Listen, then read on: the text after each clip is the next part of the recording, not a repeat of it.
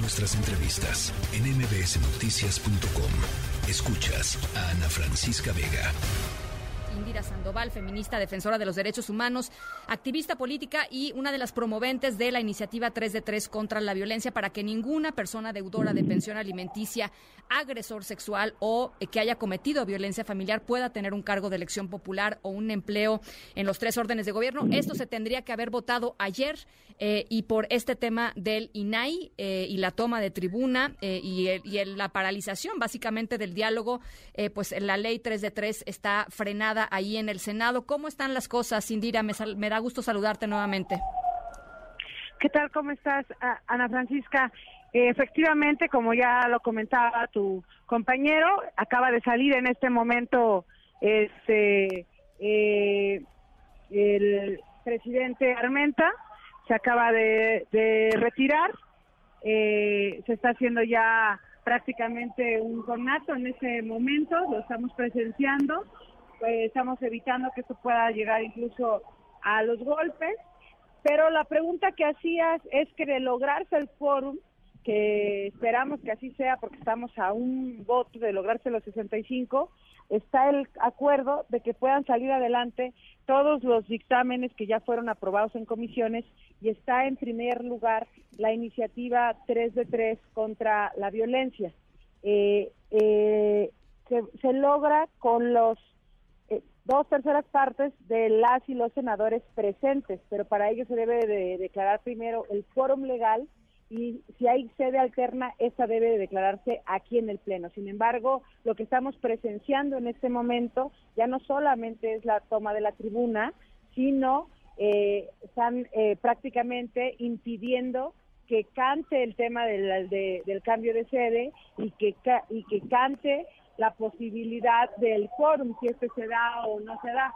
Entonces, hmm. eh, es ya totalmente insostenible la condición que, que se presenta en ese momento eh, en el Pleno y nosotras, sin embargo, confiamos en dos cosas.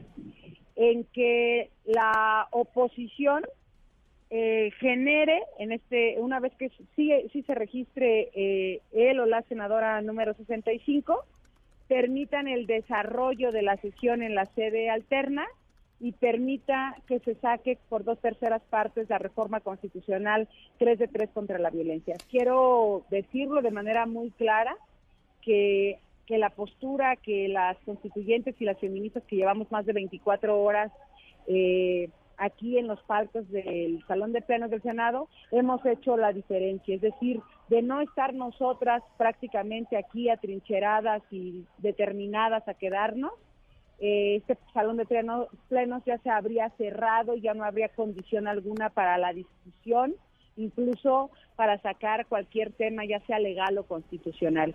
Y me parece que la clase política en su generalidad, ni de un bando ni del otro, han sido eh, responsables al respecto, si nos han dejado como rehenes eh, y han secuestrado la agenda, dejando en evidencia que no es el interés ni la prioridad. Nosotros hicimos un llamado a una tregua, a que dejaran pasar la reforma constitucional y después vinieran otras discusiones colocando por enfrente a las mujeres, a las niñas y a los niños y no, no hubo respuesta.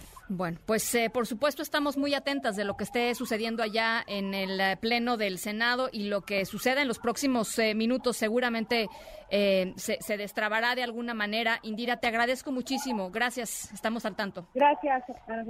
Gracias, Indira Sandoval. Ahí está en el Pleno del Senado. Se puede escuchar de, pues lo que está sucediendo. Estábamos tratando de platicar con alguna senador, senador, pero están literalmente en la toma de tribuna y como ya nos decía tanto Oscar Palacios como eh, Indira Sandoval, eh, pues no dejan ni siquiera que el presidente del Senado, eh, Alejandro Armenta, pueda tomar el micrófono para em, em, informar del cambio en la sede de, de, la, de, la, sesión de hoy y, y, no, y no se puede simplemente cambiar la sede, se tiene que anunciar desde el pleno de, desde el pleno del Senado. Por eso justamente por eso no se ha podido hacer.